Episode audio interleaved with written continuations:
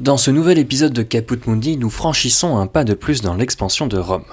Le mois dernier, nous avions parlé de la lutte entre les patriciens et les plébéiens, sous fond de guerre et de crise économique et sociale, et l'histoire que je vais vous raconter aujourd'hui est dans la juste suite des choses. Marcus Furius Camillus, dit Camille, est l'un des héros fondateurs de la République. Le titre de second Romulus est parlant pour celles et ceux qui connaissent l'histoire de Rome. Ardent défenseur des patriciens, en pleine crise sociale, Camille a tout de même su se démarquer grâce à ses victoires militaires pour le moins providentielles. Le Dux Fatalis, comme on l'appelait alors, est intimement lié au destin de la cité. C'est aussi sous son commandement euh, que Rome a pu voir l'une de ses plus belles expansions territoriales de son histoire, asseyant la primauté de Rome sur l'Italie centrale à l'abri des guerres italiennes pour un temps, mais aux prises avec un nouveau peuple presque inconnu des Romains que nous connaissons sous le nom des Gaulois. Le récit que je m'apprête à vous raconter nous fait entrer dans le genre de la biographie et de la morale, et d'ailleurs, entre autres, inspiré du récit de Plutarque, le moraliste du 1er et 2e siècle. Après mon récit, nous nous intéresserons à la figure du héros romain, au changement pour Rome après les magistratures de Camille et l'arrivée des Gaulois dans l'histoire de Rome. Je vous raconte donc Camille, le destin de la cité, dans Caput Mundi.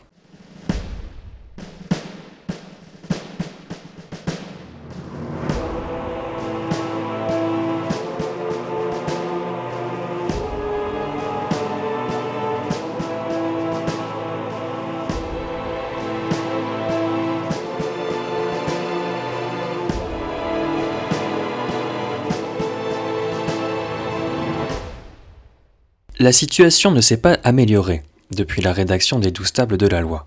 Ces dernières, issues de longues années de lutte entre les patriciens, aristocrates détenant le pouvoir, et la plèbe. Les douze tables ont été un moyen pour les patriciens de mettre par écrit les lois, jusque-là de tradition orale. Depuis la mort de Virginie et la condamnation du dernier décemvir, rédacteur de la loi, pour abus de pouvoir, le consulat n'a pas été rétabli à Rome, emprunt à une instabilité politique chronique. À la place de ces deux consuls censés diriger la cité, cinq tribuns à pouvoir consulaire sont élus chaque année. Et c'est dans ce contexte que Rome est pour la première fois de son histoire assiégée, repliée sur elle-même depuis de longs mois, de trop longs mois.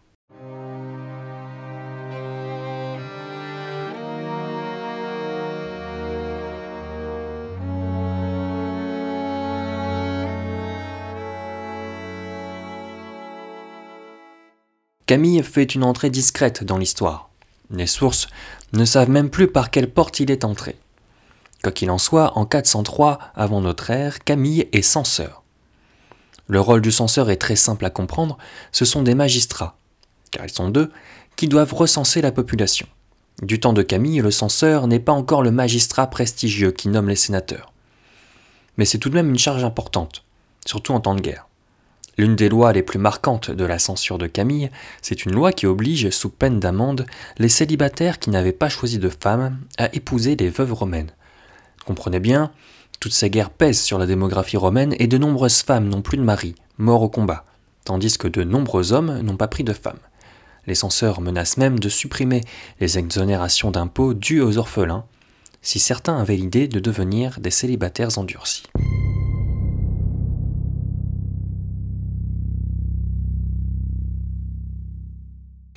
En 401 avant notre ère, Rome est toujours aux prises avec les Veiens et avec beaucoup d'autres peuples de la région. Camille fait partie de la nouvelle promotion de cinq tribuns militaires à pouvoir consulaire, fraîchement élus, pour enrayer cette guerre. Camille part en campagne contre la cité de Phalériès et engrange ainsi sa première victoire militaire. En 398 avant notre ère, Rome est toujours assiégée par Véiès. Camille fait à nouveau partie des cinq tribuns militaires à puissance consulaire et part en campagne contre les grands alliés de Véiès, les Capénates. C'est une victoire, une victoire enrichissante car le tribun revient à Rome avec un beau butin. Avec cette victoire contre les Capénates, Camille se taille une belle réputation de chef militaire victorieux. En 396 de notre ère, Camille est nommé interroi avec pour mission d'organiser des élections consulaires afin de rétablir un régime stable à Rome mais la guerre a raison de tout. Camille est désigné dictateur, une magistrature d'exception pour reprendre en main le destin de Rome. le désormais Dux Fatalis, a pour mission de sortir Rome de ce pétrin qui dure depuis presque dix ans. L'armée romaine se tient prête à contre-attaquer Veillès. Camille décide de ne pas démarrer le siège de la cité. C'est trop long. L'exemple de Rome est parfaitement représentatif de ce qu'il ne faut pas faire. Avec ses soldats, il décide de creuser des tunnels pour accéder à la cité en passant sous les murs. La légende raconte alors que les Veilliens étaient en train de faire un sacrifice à Junon. En déclamant que celui qui achèverait le sacrifice gagnerait la guerre. Il n'en fallait pas plus aux Romains qui avaient tout entendu pour sortir de sous terre et mettre à sac la grande cité de Veillès. La victoire est totale, le butin est considérable, Rome est enfin débarrassée de ce vieil ennemi, Veillès est maintenant la propriété de Rome.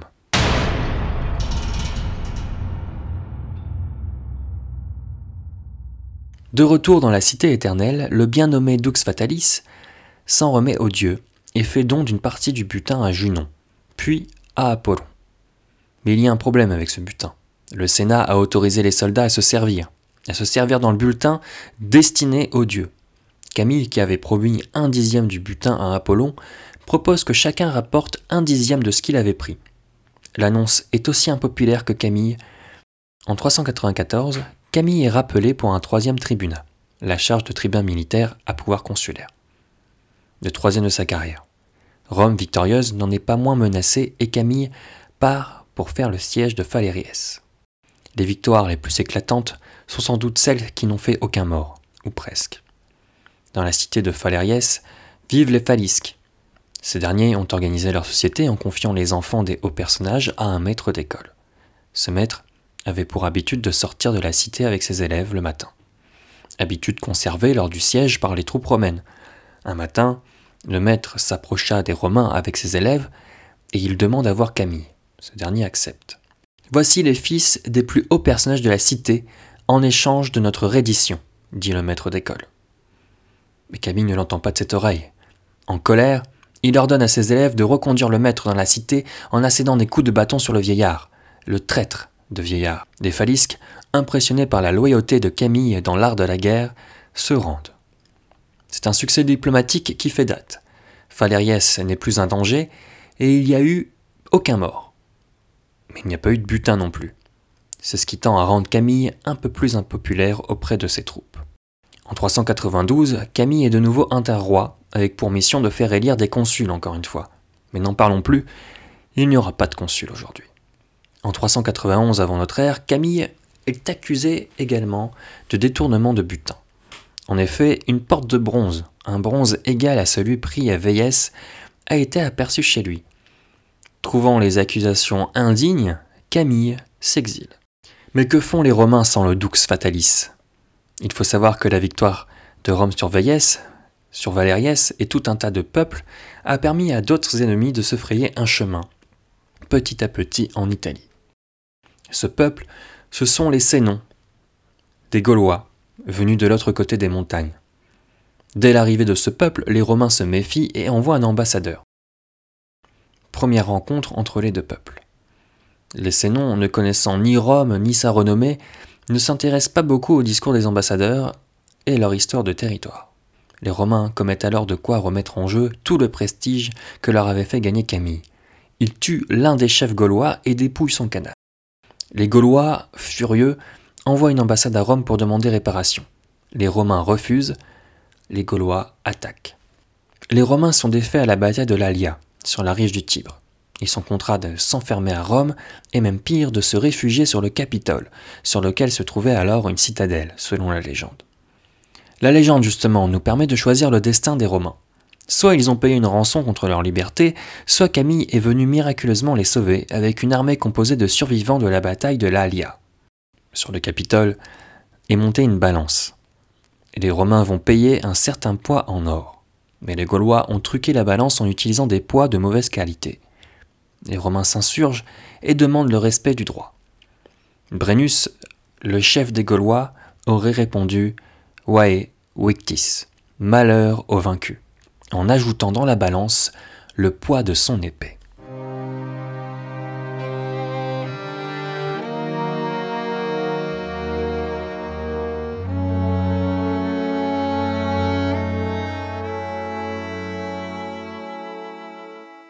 Ceci étant dit et payé, les Romains rappellent Camille pour sa deuxième dictature, en 389 avant notre ère. L'efficacité du chef militaire est impressionnante. Il met hors jeu les Volsques, les Èques, les Étrusques, et même Brennus, et récupère la rançon des Romains. La liberté se paye par le fer et non par l'or. Ces victoires successives valent à Camille le droit de triompher. La cité redémarre sa reconstruction sous l'égide de Camille. Suite à sa dictature, Camille s'occupe successivement des charges de tribun militaire à puissance consulaire jusqu'en 381 avant notre ère.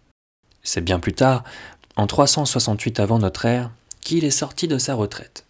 Il est élu dictateur par les sénateurs pour empêcher à tout prix le vote de la loi dite Licinio Sixtienne, une loi donnant accès au consulat à la plèbe avec au moins un consul plébéien. Camille ne parvient pas à éviter le vote de la loi, tout ce qu'il demande, c'est la concorde entre les ordres. Et que si cela devait arriver, il ferait un temple à la déesse de la concorde sur le forum. Puis, il démissionne. Mais il est rappelé l'année suivante pour faire de nouveau face aux Gaulois, qu'il repousse grâce notamment à une modernisation de l'armée. En 365, une peste frappe Rome, emportant Camille et laissant la cité éternelle orpheline de son dux fatalis, le second Romulus.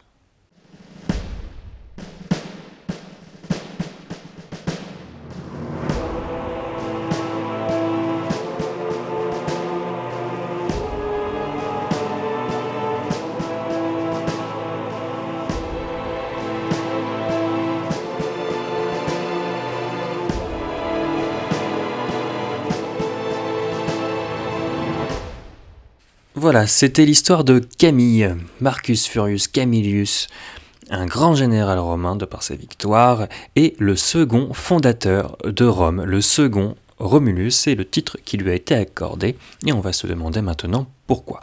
En fait, si euh, Camille a eu ce titre de second fondateur de Rome, c'est principalement grâce à sa capacité à réunir les Romains euh, après euh, l'attaque des Gaulois qui a traumatisé tous les Gaulois pour des siècles et des siècles.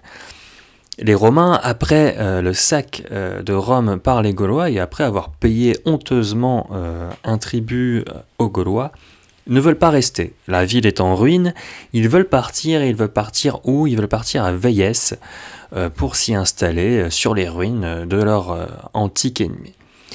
Camille, lui, n'est pas d'accord, il veut rester, il demande aux patriciens, aux plébéiens, aux magistrats de rester à Rome et de refonder Rome. Et c'est sous, son impulsion, finalement, euh, que les Romains vont bien rester à Rome et reconstruire la ville petit à petit, et le chantier est énorme des temples, récupérer des trésors, faire la paix avec, euh, ses, avec ses voisins, puisque du coup tout le monde en a profité pour, euh, pour venir euh, déclarer la guerre à Rome et attaquer, mais aussi parce que les peuples de la région sont embêtés également par ces Gaulois qui viennent du nord. Le chantier est donc énorme, mais comme je vous l'avais dit pendant mon récit, Rome est aussi héritière à ce moment-là d'un grand territoire elle a annexé purement et simplement Veillès, et on est passé euh, d'une superficie euh, estimée de 900 km pour Rome à une superficie de 1582 km selon, euh, selon François Hinard, ce qui est un très grand territoire pour l'époque.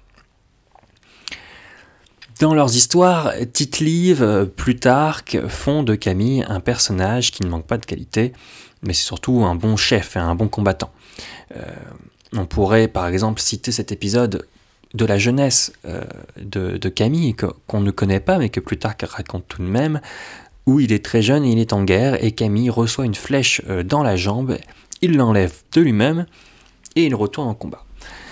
Contrairement à d'autres héros qu'on a pu croiser dans Caput Mundi, comme Romulus par exemple, le premier Romulus, l'existence de Camille ne fait aucun doute. Par contre, il est clair que le récit qu'on se fait de Camille, par Tite-Live, par Plutarque et, par d'autres, c'est un récit réarrangé, réorienté vers une idéologie, vers quelque chose qui, rend Camille encore plus fort, encore plus extraordinaire, et surtout euh, cette ce titre de Dux Fatalis, le Dux c'est le chef et Fatalis c'est le destin, c'est comme si le destin avait demandé à Camille de prendre les rênes de Rome, puisque finalement, dans l'histoire, Camille est le seul de sa famille à avoir fait non. Avant lui, euh, les Fouris, qui est donc sa, sa Gens, euh, n'avaient pas été euh, rendus célèbres, et après lui, finalement, ses héritiers ne font que se souvenir du, de la geste de Camille. D'ailleurs, ça nous permet de nous interroger sur comment Camille a traversé l'histoire, puisque si le récit que je viens de vous raconter est idéalisé, c'est qu'il y avait un récit. Il faut s'imaginer que l'histoire écrite euh, est assez tardive à Rome, sous la République, 3e, euh, 2e siècle. Là, les faits que je raconte se sont passés au 4e siècle. Eh ben, les Romains, ils avaient quoi pour, euh, pour, pour étudier Camille, pour comprendre ce qu'il était? Ils avaient surtout la liste impressionnante sur les fastes. Les fastes, c'était les calendriers sur lesquels on notait les magistratures et qui les avait occupés. Une liste impressionnante de magistrature obtenue et exercée par Camille, comme le tribun militaire à puissance consulaire. Alors le tribun militaire à puissance consulaire, c'est euh, une charge qui a été mise en place, on ne sait pas trop comment, mais euh, la finalité c'est qu'elle a été mise en place pour remplacer les consuls. Ils sont plus nombreux, ils sont cinq en général, alors que les consuls ne sont que deux et sont patriciens. Les tribuns, ils sont pas forcément euh, patriciens sur le papier, mais ils, le sont tous. Hein. À chaque fois qu'on nomme des, tribuns euh, militaires à puissance consulaire, à ne pas confondre avec le tribun de la plèbe, eh ben, ils sont patriciens. Ils sont là. Le tribun euh, militaire, c'est un titre militaire qui te permet donc de faire la guerre et d'avoir une armée. Et la puissance consulaire, elle va, elle va de pair avec la situation politique à Rome où il faut des gens pour prendre des décisions. Et Camille occupe cette charge beaucoup de fois, ainsi que la charge de dictateur. On connaît dans l'histoire de Rome, pour les spécialistes, pour les, curieux de l'histoire de Rome, on connaît la fameuse dictature de César, mais César, c'est le, dernier dictateur, si je puis dire, de la République. Avant ça, il y en a eu d'autres, dont Camille qui a occupé cette charge plusieurs fois, ainsi que la charge de censeur en début de carrière. Et tout ça font que dans les fastes, le nom de Marcus Furius Camillus revient souvent. Alors, on n'a pas tous les détails, donc on écrit son histoire qui est connue, euh, voilà, euh, avec euh, ses guerres gagnées, c'est les lois qu'il a votées, les lois qu'il n'a pas pu éviter, comme la loi Licinius-Sextienne, qui est un héritage de, de l'épisode précédent. Dans l'épisode 5, je vous racontais justement cette guerre entre les patriciens et les plébéiens, cette loi émane des tribuns de la plèbe et elle demande à ce que les plébéiens puissent accéder au consulat avec au moins l'un des deux consuls plébéiens. Camille est patricien et est opposé à cette loi et il fait tarder.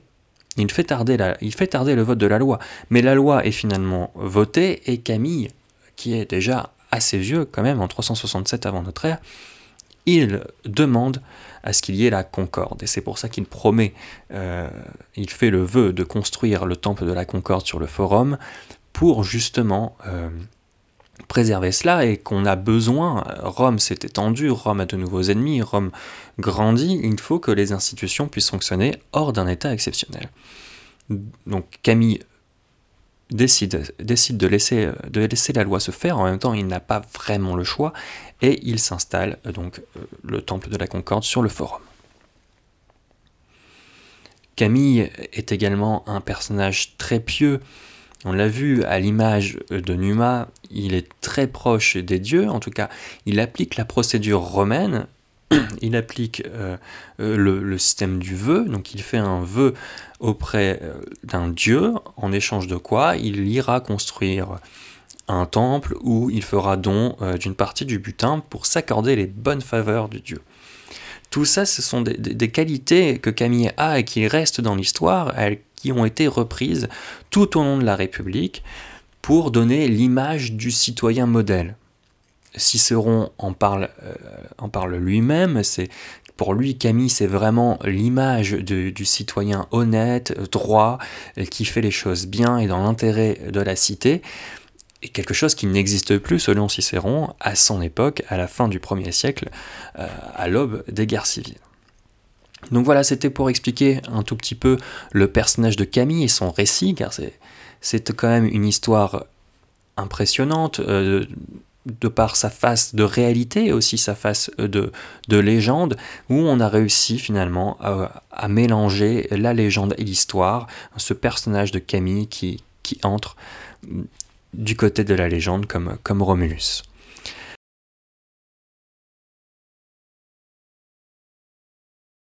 Pour aller plus loin, je vous encourage à lire les sources, bien évidemment, Tite-Livre ou Plutarque, il y en a d'autres.